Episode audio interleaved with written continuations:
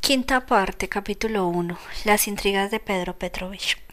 Al día siguiente de aquel otro en que había tenido lugar la explicación fatal para Pedro Petrovich con Dunia y Pulqueria Alejandrovna, el presuntuoso y fatuo exnovio se despertó con una sensación de malestar.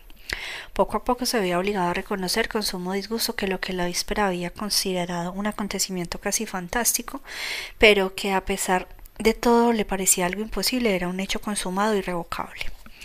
La venenosa sierpe del amor propio herido no había cesado de modelarle el corazón durante toda la noche. Al abandonar el lecho, se miró prestante al espejo, temiendo haber sufrido un derrame de bilis durante el sueño.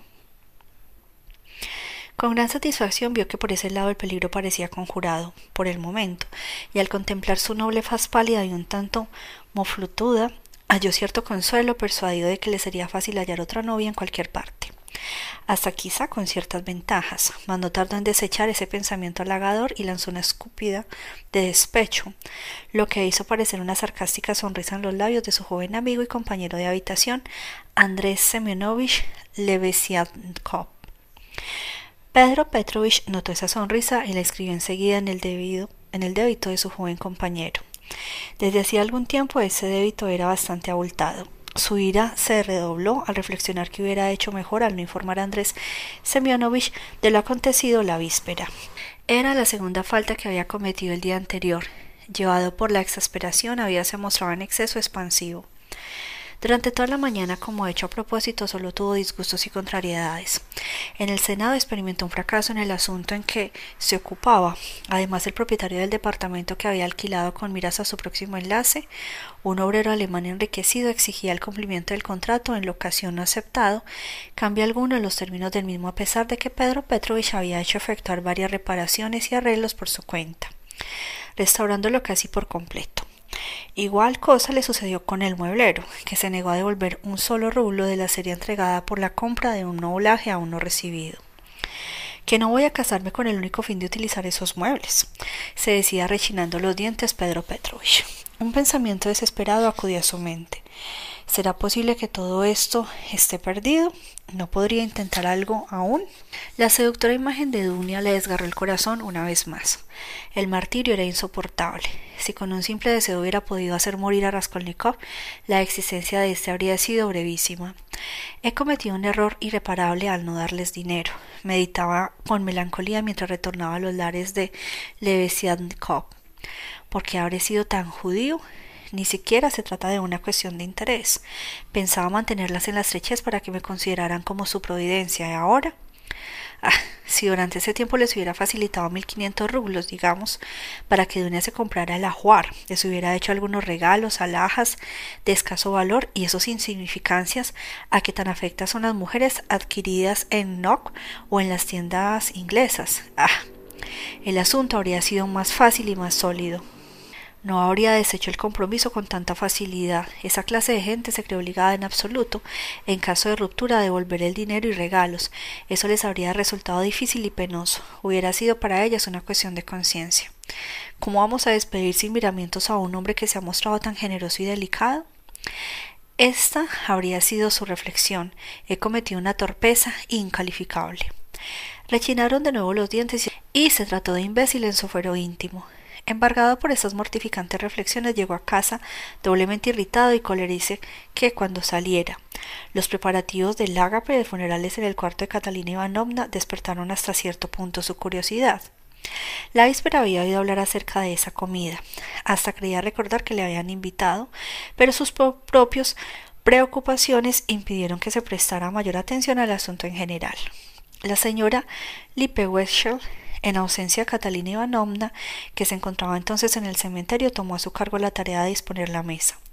Por ella se enteró Pedro Petrovich ya que se trataba de una comida de gran solemnidad a la que estaban invitados casi todos los vecinos de la casa, aun algunos que no habían conocido al extinto. Andrés Semyanovich figuraba entre ellos. No obstante su reciente disputa con Catalina Ivanovna y el mismo Pedro Petrovich, no solo era uno de los invitados, sino que esperaba que honrase la mesa con su presencia, puesto que era la persona de más categoría y figuración entre todos los inquilinos. Amelia Ivanovna Lipewechov había sido invitada con suma cordialidad y cortesía por la viuda, echando en olvido los desagradables incidentes anteriores, y eso explicaba que desempeñaría funciones de dueña de la casa, lo que le causaba evidente placer para las circunstancias y se había ataviado con un vestido de seda lleno de adornos y sobrecargado de encajes que lucía con infinita vanidad y orgullo. Todos estos hechos y los informes obtenidos inspiraron cierto proyecto a Pedro Petrovich que volvió caviloso a su habitación o mejor dicho, a la de Andrés Semyonovich. Acababa de saber que entre los invitados se contaba Raskolnikov. Por una u otra razón, Andrés Semyonovich se quedó esa mañana en su cuarto. Pedro Petrovich tenía con él extrañas relaciones, por otra parte bastante naturales, lo despreciaba y lo odiaba más allá de toda medida, casi desde el mismo día en que fue a vivir con él, pero al mismo tiempo parecía tenerle un poco, temerle un poco. Al llegar a San Petersburgo, le solicitó alojamiento no solo por espíritu de sordida economía, aunque este fuera en verdad el principal motivo, sino asimismo por otra razón. Mientras estuvo en provincia había oído hablar de Andrés Semyonovich, su antiguo pupilo, como de un joven progresista de, de, los más avanzados, que desempeñaba un papel importante en ciertos círculos de características un tanto raras y casi legendarias, lo cual no dejó de impresionarlo. Esas esferas poderosas que estaban al tanto de todo, que despreciaban al mundo y sus prejuicios, que no tenían reparos al llegar a la acción cuando lo creían necesario, inspiraban desde tiempo atrás singular temor a Pedro Petrovich. La distancia no le había permitido formarse una idea exacta o siquiera aproximada de las cosas. Escuchaba decir, como todos los que existían en San Petersburgo, organizaciones de progresistas, de nihilistas, desfacedores de entuertos, pero como infinidad de personas exageraba la significación de estas palabras, deformándolas hasta lo absurdo. Lo que más le amedrentaba desde hacía algunos días eran las denuncias públicas. Ese era el fundamento principal de sus constantes inquietudes que fueron creciendo, en especial cuando formó el proyecto de trasladar sus actividades a San Petersburgo. En este sentido se sentía atemorizado. Algunos días atrás, en los comienzos de su carrera en provincias, se le presentaron dos casos en que personajes influyentes quedaron mal parados por denuncias de esa naturaleza. Puso todas sus energías y su empeño en la defensa de los mismos y de este modo logró que le dispensaran su protección. Uno de los asuntos terminó en forma bastante escandalosa para el interesado y el otro provocó comentarios poco favorables, pero al final se logró echar tierra sobre ellos.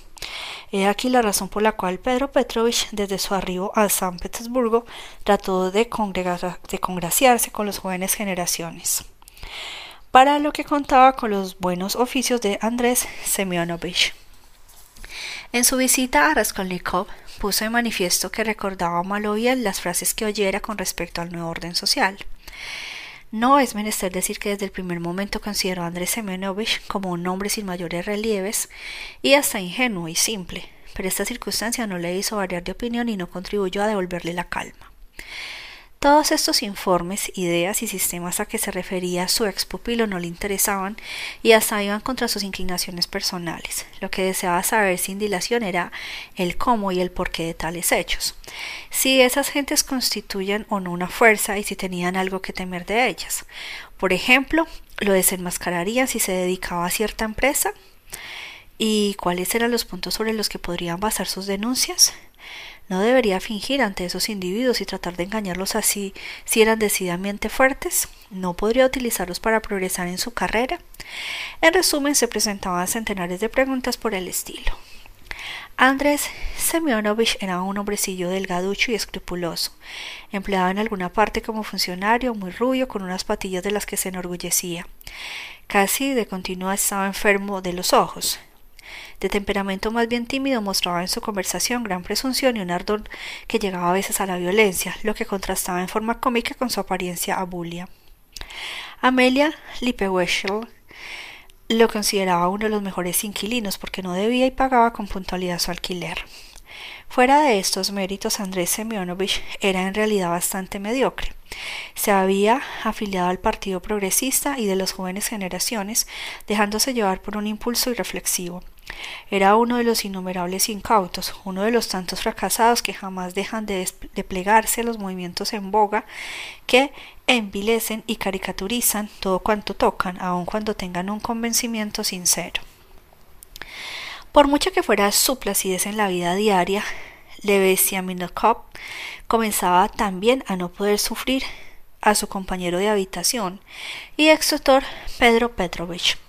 La antipatía recíproca iba pues en aumento de una y otra parte. A pesar de su simpleza, el joven se dio pronto cuenta de los propósitos de Pedro Petrovich y del desprecio que sentía por su persona. Trató de exponerle el sistema de Fourier y las teorías de Darwin, pero Lugin en los últimos tiempos le escuchaba con aire por demás sarcástico, y hasta llegó a proferir frases hirientes comenzaba a comprender que Lebeziatnikov era un necio engreído y un charlatán, desprovisto de relaciones importantes aún en las esferas que frecuentaba. Además, sus conocimientos eran una simple repetición de lo que oyera decir a otros y no debía ser muy avesado en la cuestión de propaganda, ya que vacilaba y se contradecía a menudo, lo que no invitaba a dar crédito a sus capacidades de reformador y mejorador de la sociedad. Es preciso hacer notar de paso que Pedro Petrovich aceptó complacido en los primeros días los extraños cumplimientos que le dirigía Andrés Semyonovich, o por lo menos se guardaba de protestar al respecto. Observó silencio cuando, por ejemplo, su huésped se atribuía la resolución de facilitar el establecimiento futuro y próximo de una nueva comuna en algún sitio de la calle de los burgueses o de no incomodarse como Dunia si desde el primer mes de su matrimonio le venía en gana darse a un amante o de no hacer bautizar a los hijos que pudiera tener. Pedro Petrovich no formulaba observación alguna a estas cualidades que le eran otorgadas con tanta liberalidad, permitiendo que el otro se hiciera lenguas de él, a tal punto le eran agradables los elogios, fuesen los que fuesen. Aquella mañana había negociado algunos títulos y sentándose frente a la mesa comenzó a encontrar los billetes, a recontar los billetes y los valores obtenidos a cambio de los mismos. Andrés Semyonovich, que casi nunca tenía dinero, se paseaba por la habitación aparentando mirar con indiferencia los fajos de billetes. Pedro Petrovich abrigaba el convencimiento de que aquel desdén era ficticio y su regocijo era grande al poder molestar a su expupilo, recordándole con esta exhibición de fortuna su insignificancia y la diferencia que había entre uno y otro. Andrés Semyonovich, por su parte, adivinaba con íntima amargura ese propósito, y para alejar de su mente las penosas consideraciones provocadas por la actitud de Lujin, inició una disertación acerca de su tema favorito el establecimiento de una nueva comuna, de una general en particular. Pedro Petrovich le prestaba poca atención y solo de tanto en tanto formulaba alguna observación burlona, descortés y descomedida, sin abandonar su agradable tarea. Andrés Semyonovich por su parte adivinaba con íntima amargura este propósito y para alejar de su mente las penosas consideraciones provocadas por la actitud de Lujin, inició una disertación acerca de su tema favorito, el establecimiento de una nueva comuna de un de una en general y particular. Pedro Petrovich le prestaba poca atención y solo de tanto en tanto formulaba alguna observación burlona, descortés y descomedida, sin abandonar su agradable tarea. Como buen humanitario, Andrés Semyonovich atribuía aquel mal humor a la impresión que le causaba la ruptura con Dunia y ardían deseos de abordar lo antes posible ese tema con la intención de formular algunas opiniones progresistas y al propio tiempo de propaganda que sirvieran para consolar a su respetable amigo y, sin duda alguna, serle útil para su desarrollo ulterior. ¿Qué es esa comida de duelo que están preparando en lo de eh, esa viuda? preguntó de súbito Pedro Petrovich, interrumpiendo a su amigo en el punto culminante de su perorata. ¿Cómo? ¿No lo sabe? Ayer le hablé de eso y les puse mis ideas acerca de todas esas ceremonias. También le invitaron a usted, según oí decir. Creía que usted habló con ella ayer. Jamás hubiera creído que reducida a tal miseria esa estúpida gastara en una comida todo el dinero que recibió de ese otro imbécil, Raskolnikov. Me extraña mucho, hace un rato, ver esos preparativos, hay hasta vinos. Han invitado a muchas personas, el diablo sabe para qué. Continuó Pedro Petrovich, que parecía haber iniciado aquella conversación con alguna finalidad determinada. Después de permanecer algunos segundos en silencio, preguntó ¿Dice usted que me han invitado? ¿Cuándo? No recuerdo. De cualquier manera no pienso asistir. ¿Qué tengo que hacer allí?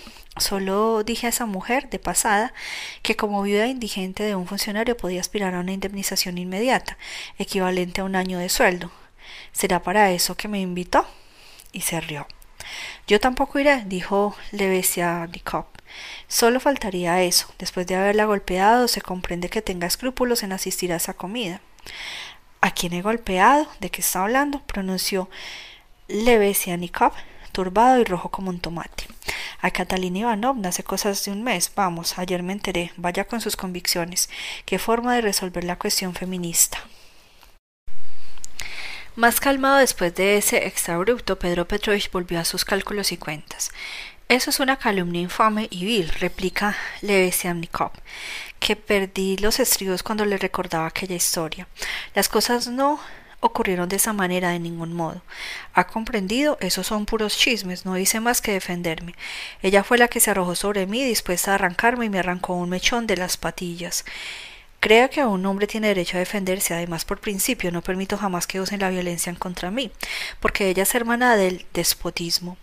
¿Debía permitir que se desahogase en, Demetri en detrimento de una persona si levantara un dedo?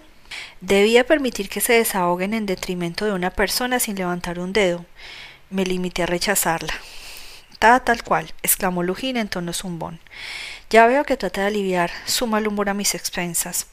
Insisto, sin embargo, en que esas son estupideces que nada tienen que ver con la cuestión del feminismo. Ha comprendido mal. Yo me hago ese razonamiento si se admite que la mujer es igual en todo al hombre.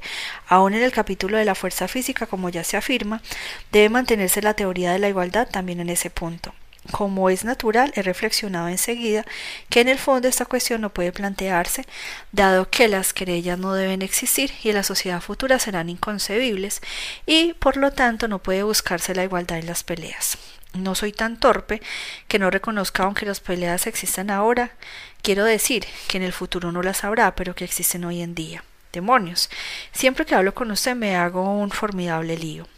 Tiene la facultad de sacarme de mis casillas. No es por ese incidente que me abstendré de participar en la comida. Es por principio, para no verme mezclado en esos innobles prejuicios, en la estúpida costumbre de las colaciones fúnebres. Ahí tiene por qué. Podría hacerlo, aunque solo fuera para burlarme. Si hubiera sacerdotes no dejaría de asistir. ¿Quiere decir que se sentará en la mesa para mofarse de los presentes y de los que lo invitaron?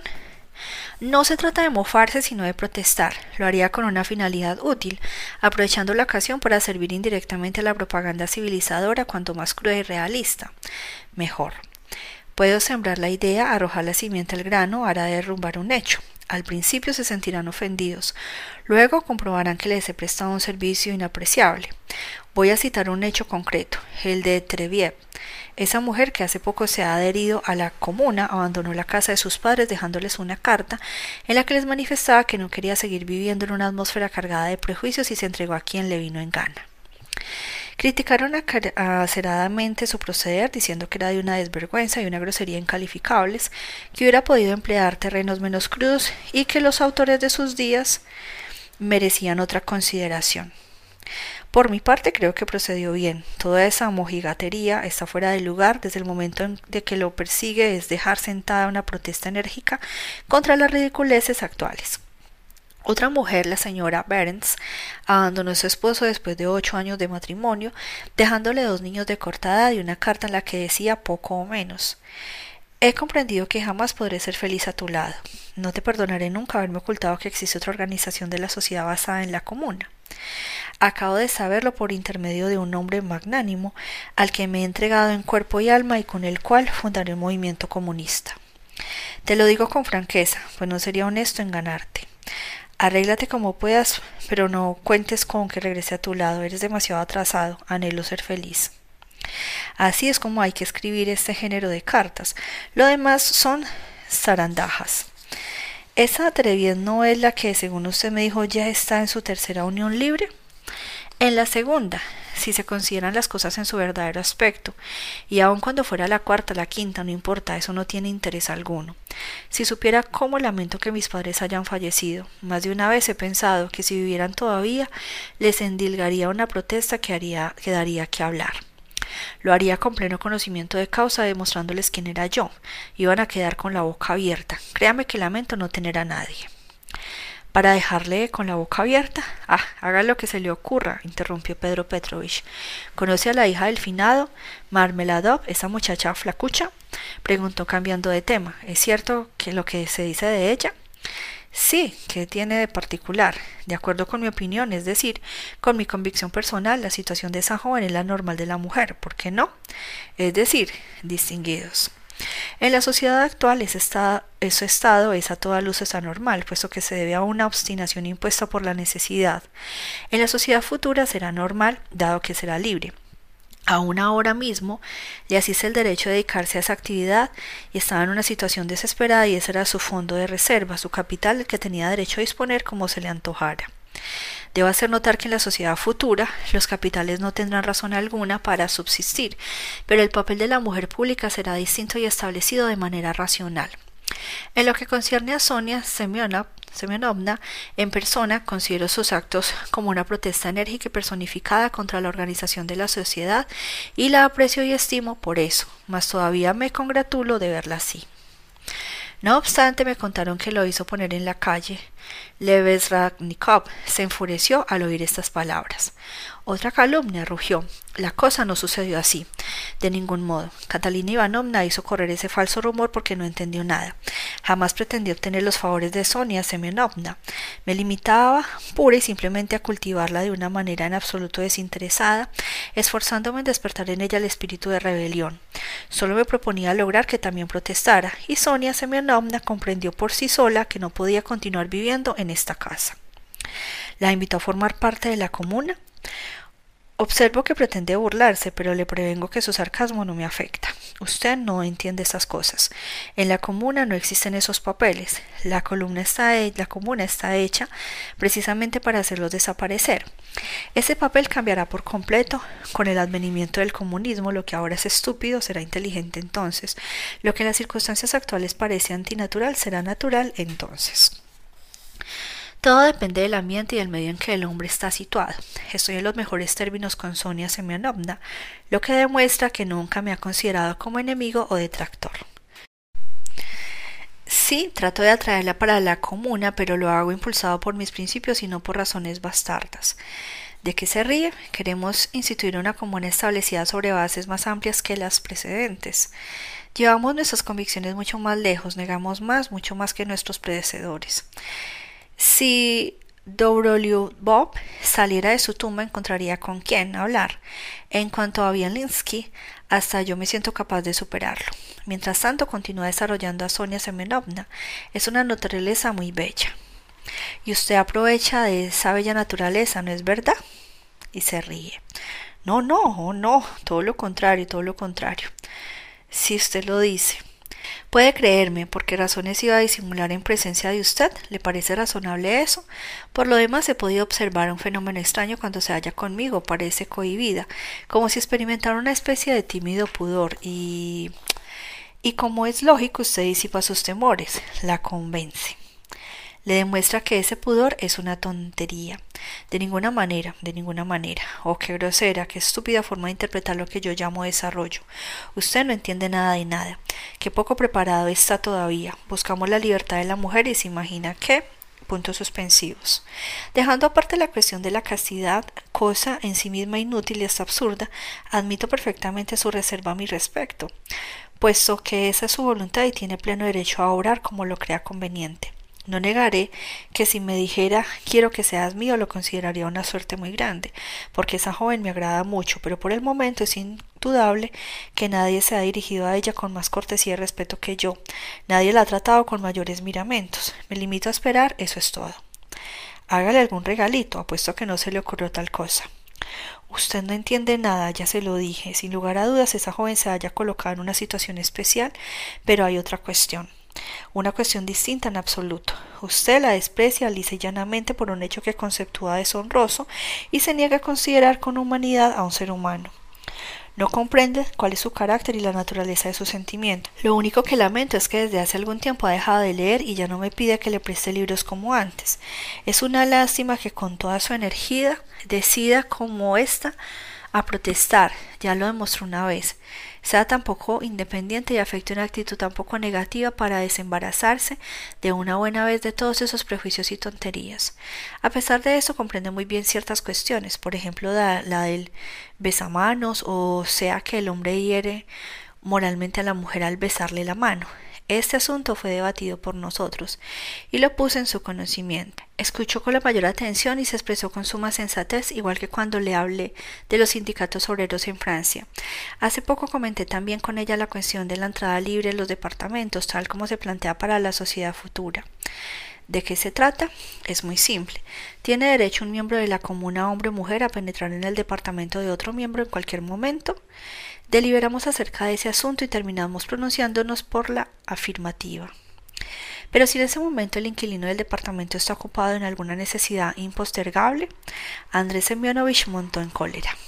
Solo piensa en esas cosas, para usted no hay nada más que malditas necesidades, exclamó con violencia y despecho. Puah. Cuánto deploro haber aludido prematuramente ante usted a esas malditas necesidades, que el diablo se lo lleve. Esta es la piedra de toque para todos los individuos de su condición y lo peor del caso es que la arrojan a la cara de uno antes de saber de lo que se trata como si tuviera derecho para proceder así. Ya una vez afirmé que esta cuestión no debía ser expuesta a los novicios en algún término.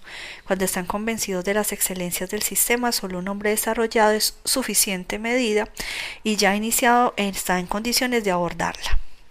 Dígame que encuentra de, de vergonzoso y despreciable los pozos ciegos y las cloacas. Soy el primero en sentirme dispuesto a convertirme en el limpiador de los lugares más infectos y hediondos, y no demuestro abnegación alguna con esta actitud. Es un trabajo como otro cualquiera, y hasta mucho más sublime que la carrera de un Rafael o de un Pushkin, desde el momento que es más útil. Y más noble, más noble, a fe mía. ¿Qué significa noble? No comprendo esta palabra cuando se trata de calificar una tarea humana. Más noble, más magnánimo. Tonterías, prejuicios pasados de moda que recuse con firmeza. Todo lo que es útil a la humanidad es noble, solo comprendo una palabra útil. Búrlese cuanto se le antoje, es como le digo. Pedro Petrovich no hacía el menor esfuerzo para contener su risa. Había terminado de recontar el dinero y lo guardó, dejando una cantidad de billetes sobre la mesa. La cuestión de los pozos ciegos y las cloacas, no obstante su vulgaridad, habían dado motivo a más de un desacuerdo entre él y su joven amigo. Andrés Semyonovich se enfadaba de veras, en tanto que para Lujín aquello constituía una medida de desahogarse mortificando al otro. A pesar de su espíritu de prótesis y de su independencia, Levesiagnikov no osaba de ordinario ponerse abiertamente a Pedro Petrovich y continuaba observando con respecto a él la cortés referencia que se habituara en sus días juveniles. Desearía que me dijera, dijo Lujin al cabo de unos instantes, con aire de desdeñosa superioridad, si es posible, o mejor dicho, si sus relaciones con la joven a que nos referíamos le permitieran solicitarle que venga aquí ahora mismo, a esta habitación. Ya deben haber regresado al cementerio. Me pareció oír rumor de pasos. Quisiera conversar con ella un momento. ¿Qué se propone? inquirió Lebeziatnikov, asombrado. Lo que le he dicho, hablar con ella. Partiré hoy o mañana y antes quiero comunicarle. Pues puede estar presente en la entrevista si lo desea y hasta sería mejor que lo hiciera. De otro modo sabe Dios lo que se podría imaginar. No imaginaría nada. Le hice esa pregunta sin concederle mayor importancia. Si quiere hablar con ella, nada más fácil. Voy a buscarla. En cuanto a mí, esté seguro de que no le incomodaré. Cinco minutos después, Nikov volvía con Sonia. La joven daba muestras de hallarse sorprendida y turbada. En tales circunstancias aumentaba su timidez y su confusión, sentía temor por los rostros y los conocimientos nuevos, y esa característica, puesta de manifiesto en su infancia, se había acrecentado con el correr de los años. Pedro Petrovich le dispensó una acogida amable y cortés. Con un matiz de jovial familiaridad que en su opinión convenía a un hombre tan serio y respetable como él, al fingirse una criatura tan joven y en cierto sentido tan interesante, se apresuró a tranquilizarla y la hizo sentar cerca de la mesa frente a él.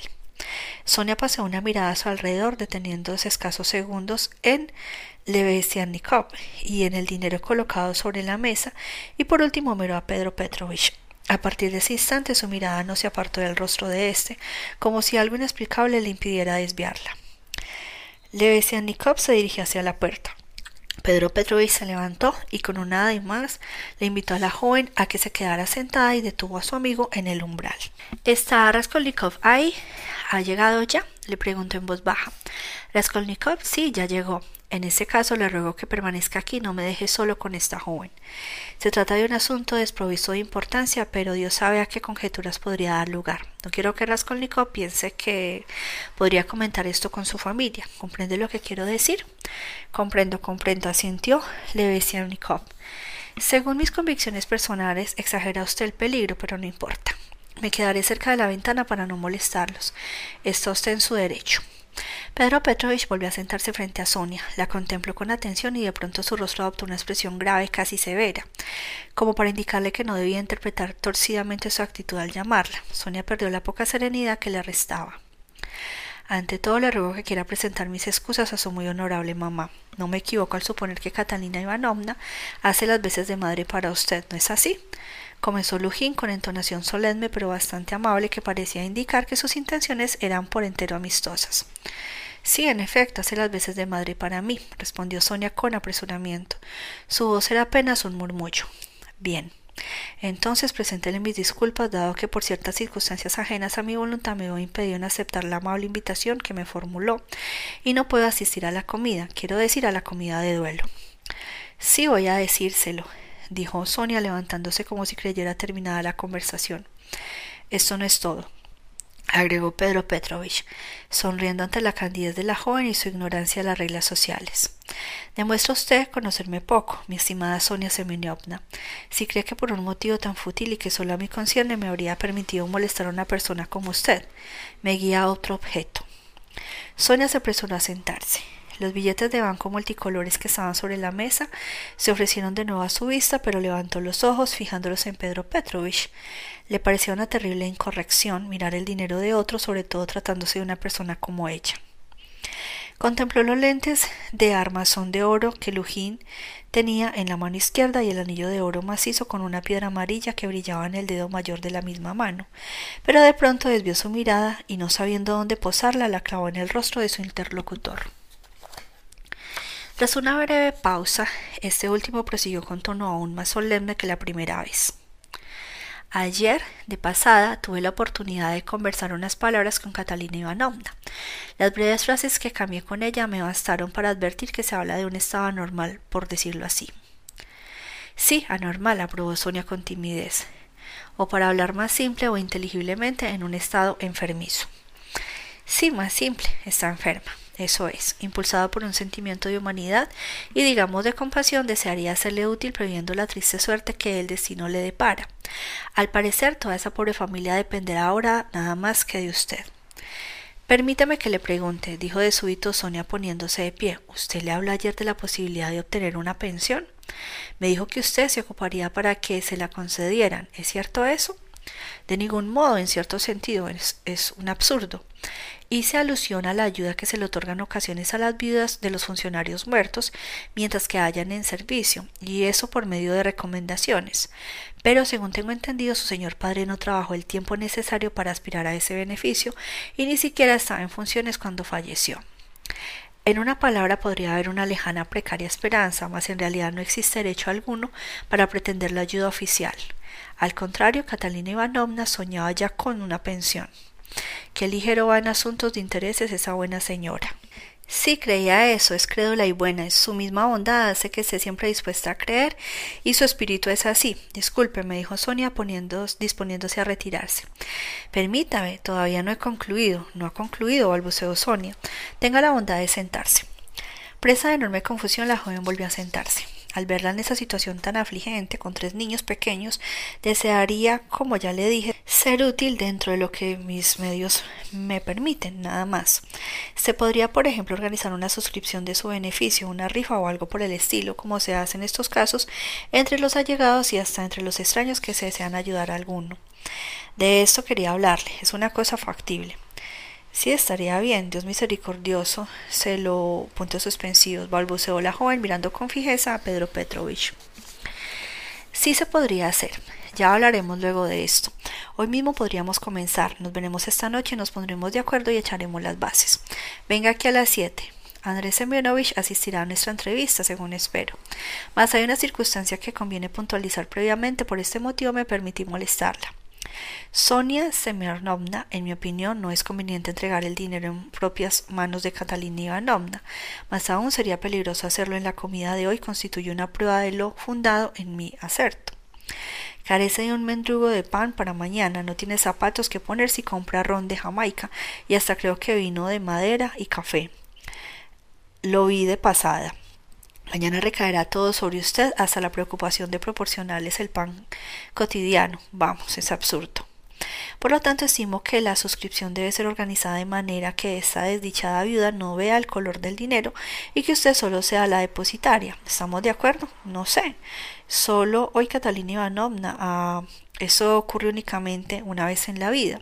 Deseaba tanto honrar la memoria del difunto, es muy inteligente. Por lo demás, haga usted como le plazca. Le quedaré muy, muy bien. Dios y los huerfanitos se lo agradecerán. Sin poder terminar sus frases incoherentes, Sonia rompió a llorar. Piense bien en lo que le he dicho. Ahora dígnese aceptar mientras tanto para su madre esta pequeña suma que representa mi contribución personal a esta suscripción. Deseo encarecidamente que no se mencione mi nombre en esta ocasión. Aquí tiene. Lamento que ciertas dificultades de orden financiero no me permitan hacer más. Con estas palabras tendía Sonia un billete de diez rublos bien desplegado.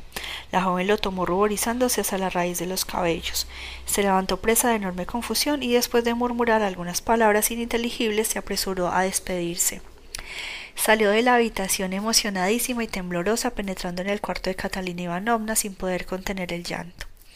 Durante toda esa escena, Andrés Semenovich, deseoso de no interrumpir la conversación, había permanecido cerca de la ventana, dando en cuando en cuando breves paseos. Al retirarse Sonia se aproximó a Pedro Petrovich y le tendió la diestra con ademán solemne.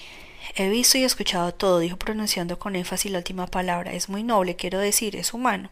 Ha querido evitar el reconocimiento, puedo observarlo, y aunque confieso que por principio soy opuesto a la beneficencia privada, que lejos de estirpar el mal no hace más que conservarlo, no puedo dejar de reconocer que he visto complacido su gesto. Sí, complacido. Bah, es poca cosa, murmuró Pedro Petrovich un tanto conmovido, mirando con cierta desconfianza a Levesia Trukov. No, no es poca cosa. Un hombre herido en lo más vivido, como usted lo ha sido por la afrenta de ayer y que es capaz al mismo tiempo de condolerse de la desgracia de su prójimo. Aunque cometa un error social al obrar, al obrar de esa manera, no es por ello menos digno de estima. No esperaba esto de usted. Pedro Petrovich maxime conocimiento su forma particular de apreciar las cosas o cómo lo tratan uno esos puntos de vista ridículos. El asunto de ayer lo ha afectado sobremanera, exclamó el buen Andrés Semenovich, sintiendo que aumentaba su simpatía por su ex tutor. ¿Por qué se empeña tanto en contraer ese enlace, esa unión legítima, mi digno estimado Pedro Petrovich? ¿Qué le importa esa legalidad? Vamos, cúbrase de injurias. Pégueme si quiere, pero le aseguro que me siento feliz al pensar que ese matrimonio no se ha realizado, que es libre, que todavía no está muerto y enterrado para el género humano. Ya ve, le he dicho lo que tenía en mi corazón. Sí soy partidario del matrimonio, es porque no quiero llevar adornos en la frente, como sucede en las uniones libres, ni mantener y educar a los hijos de otros, respondió Lujín por decir algo. Parecía preocupado y pensativo. ¿Los hijos? ¿Ha hecho alusión a los hijos? Dijo Andrés Semyonovich como un caballo de guerra cuando oye el sonido del clarín. Convengo en que los niños constituyen una cuestión social de primordial importancia, pero será resuelta de distinta manera. Algunos llegan hasta a negarlos, al igual que todo cuanto concierne a la familia. Más tarde hablaremos de los hijos, por ahora ocupémonos de esos adornos en la frente. Le confieso que ese es mi punto débil, esa expresión grosera digna de un usar tan estimada por Pugin que el diccionario del porvenir rechazará. ¿Qué son los cuernos? ¿Qué grosero extravío? ¿De qué cuernos se trata? ¿Por qué cuernos? ¿Qué insignificante es todo esto? En la unión libre no existirán, porque en realidad constituyen la consecuencia natural del matrimonio. Son, por decirlo así, el correctivo, la protesta de suerte, que de este punto de vista nada tiene de humillante y si alguna vez, absurda suposición, contrajeran la legal, me sentiría encantado de llevar esos endemoniados adornos que usted alude. Diría a mi esposa, querida mía, hasta ahora no hacía más que amarte, desde este momento te estimo, puesto que has sabido formular una protesta. Se ríe. Es porque no tiene el valor necesario para romper con los prejuicios. Que el diablo me lleve. Comprendo la desagradable impresión que debe causar el sentirse engañado en la unión legítima, pero eso es la miserable consecuencia de un hecho igualmente envilecedor para ambas partes. Cuando los cuernos se llevan abiertamente, como ocurre en la unión libre, cesan de existir, no pueden ser concebidos y pierden esa denominación. Al contrario, la mujer demuestra a su compañero cuánto lo aprecia al creerlo incapaz de constituirse en un obstáculo para su felicidad y lo bastante avanzado para no vengarse de su unión con el nuevo esposo, que el diablo cargue conmigo. A veces pienso que si me casara libre o legalmente, poco importa, presentaría yo mismo un amante a mi esposa si tardara demasiado en preocuparse uno por propia cuenta. Querida mía, le diría, te amo, y además deseo que me estimes, lo exijo. ¿No tengo razón? Pedro Petrovich hizo un gesto de burla, pero parecía distraído, apenas había prestado atención al vehemente discurso de su joven compañero. Daba muestras evidentes de hallarse preocupado por otros pensamientos y hasta el mismo Lebeziamnikov terminó por advertirlo. Se restregaba las manos en forma maquinal y sus ojos inmóviles parecían no ver lo que le rodeaba. Andrés Semyonovich tuvo oportunidad más tarde de recordar esa preocupación a ese aspecto abstraído de Lujín. Página 350.